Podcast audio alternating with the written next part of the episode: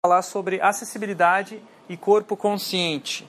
Esse conceito de corpo consciente é, tem a ver com essa relação de que o corpo é consciente de que ele tem uma mente, mas ele tem outros aspectos fisiológicos, simbólicos, é, psicológicos, sociais que fazem parte deste corpo. Então, o corpo não é só a mente, o corpo consciente ele é inteiro.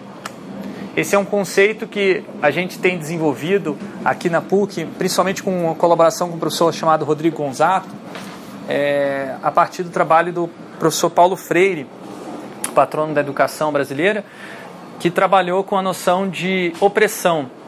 E a noção de opressão, no livro Pedagogia do Oprimido, ele explica que é uma negação constante, historicamente, é feita a um determinado grupo social, uma negação do desenvolvimento daquele grupo desenvolvimento humano, desenvolvimento psicológico, desenvolvimento cognitivo, por aí vai. Aquela pessoa, por fazer parte daquele grupo social, ela infelizmente não vai poder se desenvolver por causa de um preconceito. Isso basicamente é uma relação de opressão. Então não importa se aquela pessoa tem capacidades, ela é, é considerada incapaz por fazer parte de um grupo social. As opressões mais é, discutidas hoje em dia são opressões de gênero, opressões de é, cor de pele, de raça, de etnia, de religião. Tá? São opressões, é, relações entre grupos sociais que muitas vezes não são justas, né? são injustas essas relações. E inspirado no trabalho do Paulo Freire, o Augusto Boal escreveu um outro livro chamado Teatro do Oprimido, em que ele coloca o papel do corpo como fundamental para compreender as opressões e também para se libertar das opressões. Então ele diz que as pessoas que estão oprimidas no seu dia a dia, constantemente, elas acabam criando certos é, hábitos corporais e a postura delas vai se modificando por conta dessa opressão. Então, se a pessoa recebe muito, constantemente, uma mensagem da sociedade, de, de outros grupos sociais, de que ela não é capaz de se desenvolver, ela não só não se desenvolve cognitivamente, mas também não se desenvolve corporalmente e ela tende a ficar retraída. E aí o teatro ajuda as pessoas a soltar essa, essa opressão e combater a opressão a partir daquilo que é mais concreto que a gente tem na nossa existência humana, que é o nosso corpo. Então o teatro ele solta, ele liberta as, aquelas, aqueles músculos que estão restritos restri e, e, e, é, e é, sujeitos a uma disciplina de comportamento que às vezes não é aquela disciplina que vem a partir do desejo. A pessoa está sendo imposta é, para se comportar de uma maneira muitas vezes subalterna em relação ao opressor. Então, o Teatro do Oprimido traz várias é, abordagens práticas. A gente apresentou um, um artigo, e o professor Gonzato, que eu já mencionei no IHC ano passado, em que a gente propõe esse conceito de corpo consciente como abordagem de projeto para interação humano-computador. A gente diz que corpo consciente é aquele que reconhece criticamente seu condicionamento e sua liberdade. E eu vou falar um pouquinho sobre como que a gente tem implementado esse conceito um pouco abstrato e essas relações que eu mostrei anteriormente é, de uma maneira bem prática é, no ensino e na prática de interação humano-computador, com foco específico na opressão da deficiência, tá? a opressão relativa aos deficientes. A deficiência em si não é uma opressão, mas o preconceito com a deficiência é uma opressão que sofrem as pessoas que têm alguma variação corporal. Muitas vezes a deficiência ela pode ser é, severa e causar várias dificuldades de é, interação na sociedade, mas às vezes a deficiência pode ser uma coisa bem sutil, como por exemplo uma deficiência cognitiva, que aqui na, na PUC é um caso muito comum, a gente tem, estudantes, às vezes, que têm uma dificuldade de prestar atenção ou é, fazer os trabalhos de um determinado jeito e que sofrem bastante preconceito é, na, aqui na, na sala de aula. Então, esse é um problema comum que a gente enfrenta. Eu já trabalhei com alunos surdos também, ainda não trabalhei com aluno cego aqui, mas é, sempre tem um problema muito sério de formação de equipes. Né? Quando a gente passa com um trabalho em HC normalmente o design de interação, a disciplina que eu dou aqui na, na PUC, é, precisa fazer trabalho em grupo, porque precisa criar junto, o processo é pedagogicamente coletivo e a gente tem esse problema do preconceito. Então, refletindo sobre isso, a gente começou a trabalhar a questão da opressão explicitamente com os nossos estudantes. Eu vou mostrar alguns resultados. Então, basicamente, a opressão do deficiente é negar que ele é capaz de fazer e se desenvolver certas coisas que ele é capaz sim, mas que as pessoas acreditam que não é por causa do preconceito. E o design e a arquitetura e também a computação, vale lembrar, é, materializam esses preconceitos que a gente tem na sociedade é, através de barreiras de acesso. Quando materializa o preconceito, ele se torna duro, é bem mais difícil de mudar, porque você vai ter que fazer ali uma mudança não só da mentalidade das pessoas, mas você vai ter que fazer uma mudança física. E aqui tem uma barreira de acesso numa, numa rua, uma pessoa é, cadeirante não consegue passar facilmente por essa, essa ponte graças a uma, uma construção mal, que não pensou, não levou em consideração que essa pessoa ia andar. O preconceito básico dos cadeirantes é: os cadeirantes não passam por aqui. Cadeirante não anda na rua, cadeirante não faz isso, cadeirante não faz aquilo, nem precisa pensar nele. Então, a obra foi feita sem essa consideração, graças ao preconceito. Só que no caso do digital, que é o que concerne a interação humano-computador, essas barreiras são ainda mais severas, porque o digital permite que essas pessoas que têm uma é, redução motora, que têm uma redução de mobilidade, tenham acesso a serviços fundamentais que a sociedade oferece muito mais facilmente, se fosse possível o acesso pelo meio digital. Mas, por exemplo, uma pessoa que ela tem, é, usa uma cadeira de rodas, muitas vezes ela não vai ter um problema com interagir um, com o computador.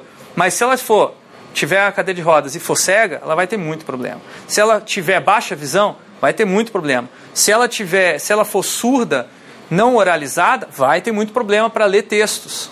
Surdos não, não é todo surdo que consegue ler um texto em português, até porque eles têm outra língua, tá? É, então essas barreiras digitais são severas. Para isso existe uma disciplina chamada acessibilidade, que não existe só em HC, tá? Acessibilidade existe também na arquitetura. É uma disciplina que discute, e também no design de produtos, discute é, que barreiras de acesso existem e que padrões nós podemos estabelecer para evitar essas barreiras de, de acesso. E ela produz normalmente normas técnicas, tanto para produtos como para ambientes construídos, quanto para ambientes digitais. Tá? No caso do digital, existem as normas é, definidas pelo WC, é, pela W3C, que é a World Wide, World Wide Web Consortium, WCAG, são as, as referências em acessibilidade mais importantes no mundo digital, que definem como fazer para um website ser acessível por uma pessoa que tem algum tipo de deficiência. Eu participei da fundação de um grupo muito forte sobre que promoveu a acessibilidade aqui no Brasil, foi o grupo Acesso Digital, formado aí pelo Horácio Soares, Leda Spelta e o, o Marcos Antônio de Queiroz, mais conhecido nas comunidades web como MAC, que infelizmente já faleceu. É, esse grupo ele produziu um vídeo em 2007 que hoje eu não faço mais parte do grupo, mas eu ajudei nessa época na sua fundação que circulou a web é, e foi bastante impactante, convenceu muitas pessoas de que a questão da acessibilidade era uma questão importante para todos, e não só para as pessoas que, eram, que são cegas. Né? E eles discutem qual o benefício social de você investir nisso. Né? Tá, Eu adoro Então esse grupo ele foi bastante ativo na época que começou-se a discutir acessibilidade na web no Brasil e começou a surgir também as é, regulamentações governamentais da necessidade. Eita, YouTube maluco. Começaram a surgir as é, regulamentações é, governamentais que exigiam acessibilidade aos sites governamentais, né? E que hoje é, melhorou muito o cenário, principalmente sites governamentais, mas ainda não chegou na maior parte dos sites comerciais, porque ainda não se identifica é, uma oportunidade de mercado. Aqui eu estou propondo para vocês, né, que tão, serão futuros profissionais, que a questão da acessibilidade não seja só uma questão comercial, seja também uma questão ética, porque às vezes você, com acesso de um e-commerce, de uma loja, um produto, totalmente comercial, você ajuda uma pessoa que não poderia fazer uma ação é, sem aquele, aquela tua interface. E ela pode, por exemplo, comprar um, dar um presente para alguém que ela quer ou comprar um produto que ela precisa muito. Isso, às vezes, é, uma, é um número muito reduzido de pessoas, mas que você faz uma grande diferença e que não tem um benefício diretamente financeiro, mas que, obviamente, é um benefício ético interessante. Tá? É um dever ético, melhor dizendo, para quem pode fazer isso. Agora vamos falar sobre um outro conceito, tecnologias assistivas, basicamente tecnologias que ajudam pessoas com deficiência a realizar atividades com maior autonomia. Elas oferecem recursos para estender as capacidades corporais dos usuários. Então, nesse caso, vocês viram o, o Mac, né, usando, e a Leda, melhor dizendo, usando o ledor de tela, né, que é um software que você instala no computador, ele lê todos os textos, vocaliza text to speech, é, o que está aparecendo na tela. Então, essa pessoa que ela não consegue ler, ela tem uma capacidade de ler através do software. Então, estende a capacidade corporal dela. Eu tenho desenvolvido com meus estudantes de design, em várias situações diferentes, a, o conceito de tecnologia assistiva humana, que traz benefícios não só é, técnicos como benefícios corporais. Então você passa a fazer uma coisa que você não podia fazer e essa coisa é muito mais legal e divertida. Então, um conceito um pouco diferente da tecnologia assistiva, como na maior parte das pesquisas em engenharia ou computação é feito, né? A gente faz coisas bem divertidas. Eu vou mostrar aqui um exemplo do ouvido visual, projeto que tenta uh, tornar a audição de ruídos e de música é, tangível para uma pessoa surda através de um robô. Um robô é, em formato de é, cachorrinho de pelúcia. Esse tipo de som.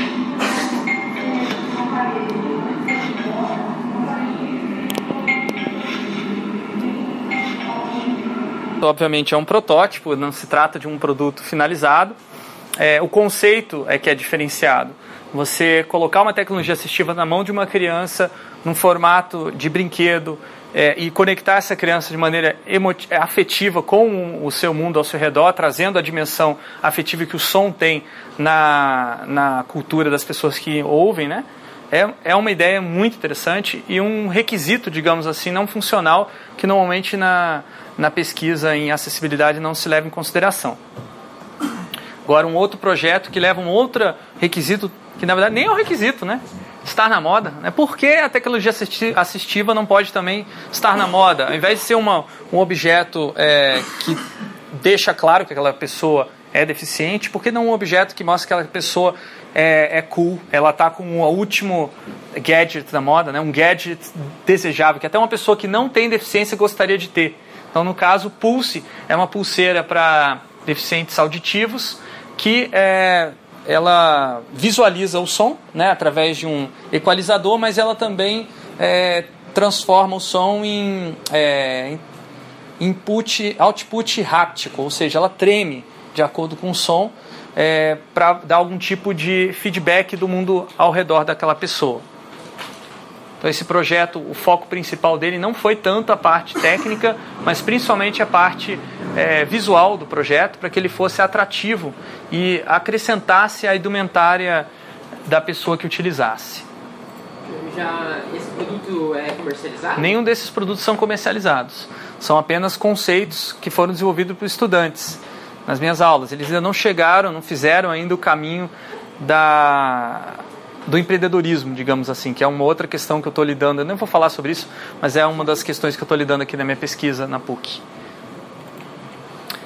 O terceiro conceito é o de design inclusivo ou design universal, que são sinônimos. Basicamente, projetar soluções integradas e flexíveis para todos os tipos de corpos diferentes.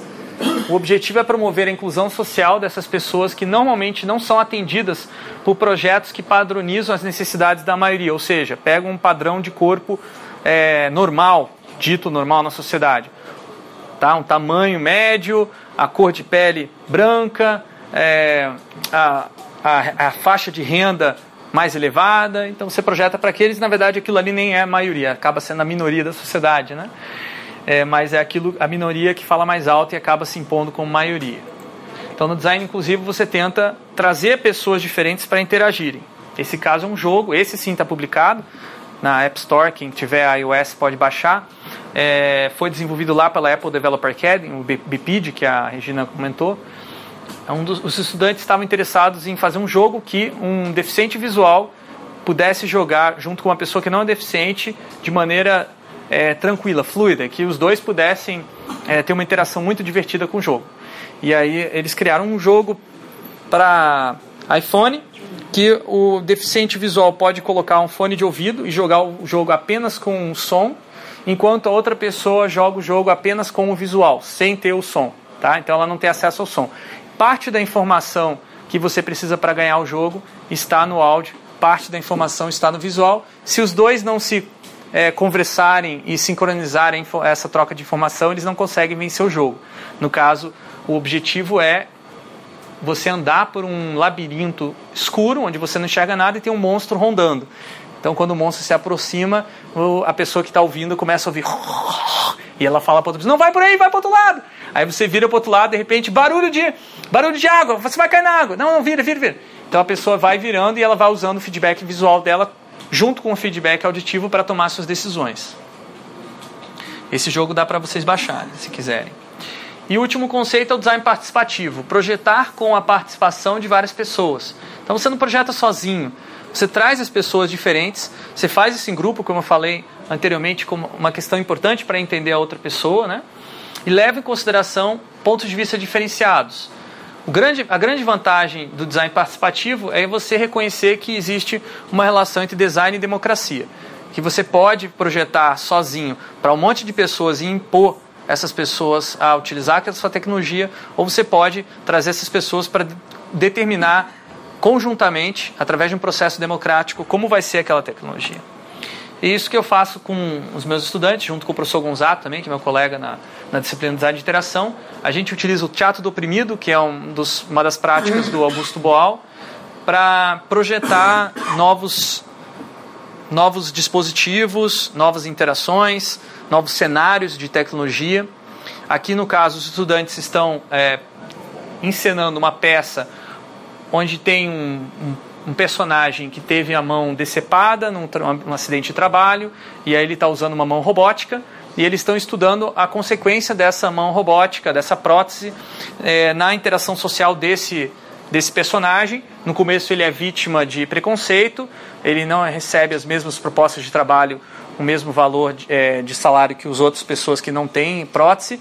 Ele se candidata a vereador, ganha a eleição com uma campanha é, bastante apelativa e daqui a pouco no cenário ele acaba se tornando um figurão que é, promove a troca de braços biológicos, braços de prótese, porque eles são mais eficientes. Acaba virando o jogo na história que eles elaboraram.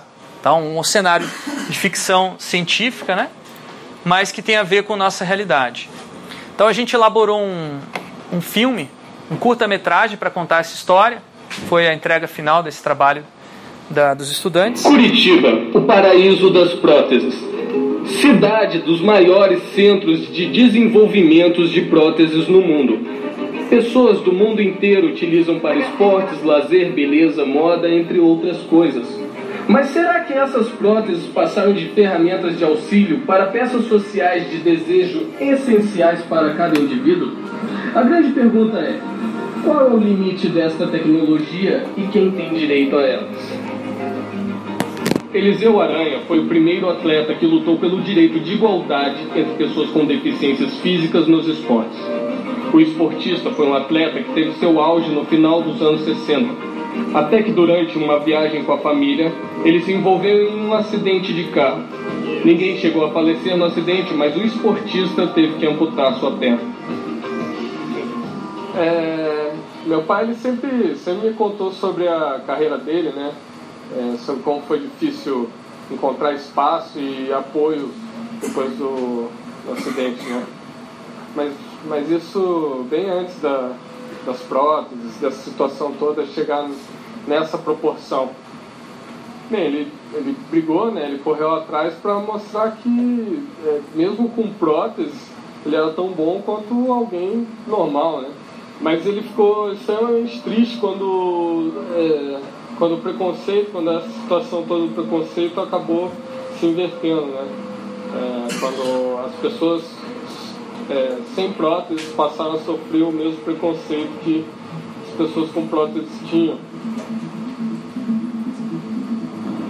Pessoas conseguem levantar toneladas sem derramar uma gota de suor, atingir velocidades absurdas, mas há algum tempo que pessoas vêm questionando essas novas capacidades, enquanto que outras as incentivam. A gente tomou como símbolo do nosso movimento Eliseu, porque ele foi que deu a cara para dar início isso tudo. ele foi uma figura importante para quebrar esse preconceito de inferioridade. E é isso que a gente tenta trazer no nosso movimento. As pessoas devem usar próteses porque precisam, não usar como uma espécie de esteroides ou artigo de luxo. As pessoas não deveriam se mutilar só pela estética. A questão é que as pessoas estão pagando para serem amputadas. Essas próteses perderam seu propósito faz muito tempo. Essas coisas com próteses, elas roubam nossos empregos, elas cansam menos, elas custam menos para as empresas. E não é justo que as pessoas fiquem para trás só porque elas são normais. Só porque elas não conseguem levantar 200 quilos, porque elas não conseguem escrever um relatório num segundo. Deus não fez essas operações. Deus fez a gente com limites. A gente tem que respeitar esses limites. Se você concorda com esse pensamento, você vai ser bem-vindo no grupo humanista. As grandes indústrias de próteses começaram a ganhar força nos anos 80. Eram adquiridas por uma pequena parcela privilegiada da sociedade, até que começaram a surgir pessoas oferecendo versões mais acessíveis às próteses caseiras. Foi então quando a empresa Optimus Body decidiu disponibilizar suas próteses para o grande público começaram a cair no gosto do povo e logo outras pequenas empresas enxergaram uma oportunidade de empreendedorismo. Próteses personalizadas, concursos de beleza de próteses, exposições artísticas envolvendo próteses, entre outras coisas. Nós da Optimus Body queremos que as pessoas consigam se sentir bem com elas mesmas, que atinjam seus objetivos e melhores resultados, e queremos poder acompanhar você nessa trajetória. E em relação aos escândalos sobre como elas aumentaram as diferenças entre as pessoas? E a suposta denúncia de como elas começaram a ser utilizadas? Informações vazadas mostram gravações de supostas conversas entre Alcides Arruda e o médico Olavo Piraja, no qual Alcides incentiva o médico a amputar os membros dos pacientes que chegam com algum ferimento independente da gravidade. Então, eu tô com, com um paciente aqui que vai precisar de umas muletas para recuperação. Doutor, amputa que é melhor. É melhor para todo mundo. É, Mas amputa. Não é Amputa- necessário. Não é necessário, mas é melhor. Amputa que é melhor. É, me passa a sua conta depois que a gente compensa qualquer problema. Essas situações relacionadas ao Frederico já foram devidamente solucionadas no Tribunal de Justiça e nós Optimus Body não temos nenhuma relação com isso. Curitiba atingiu a cidade com o maior número de usuários de próteses por número de habitantes. E os dados mostram que isso só tende a aumentar, assim como os conflitos. Essa questão parece estar longe de ter um final que agrade a todos. Fazer O melhor por Curitiba. Por Curitiba. por Curitiba. Por Curitiba. Hã? É, então o que, que eles estão tentando é, especular e entender com esse vídeo? Né? Não é um vídeo real, não aconteceu isso aqui, tá? É uma especulação. Um futuro possível. Para mostrar que, por mais que a gente traga uma tecnologia assistiva, como a prótese, e ela seja.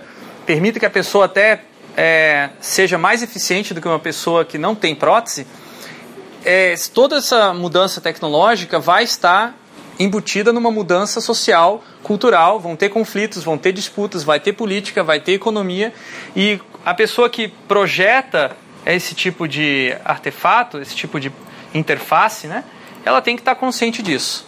Basicamente, é essa a lição principal que a gente tenta é, passar para os nossos estudantes de design aqui da PUC. A responsabilidade. Então, conclusões da minha fala. Preconceito com deficientes é uma opressão histórica, não é uma, uma característica de uma pessoa só que está sendo preconceituosa, é uma coisa de grupos sociais, tem história. A acessibilidade não é só uma questão técnica, mas também cultural. A tecnologia assistiva não soluciona problemas, mas pode ajudar a solucionar.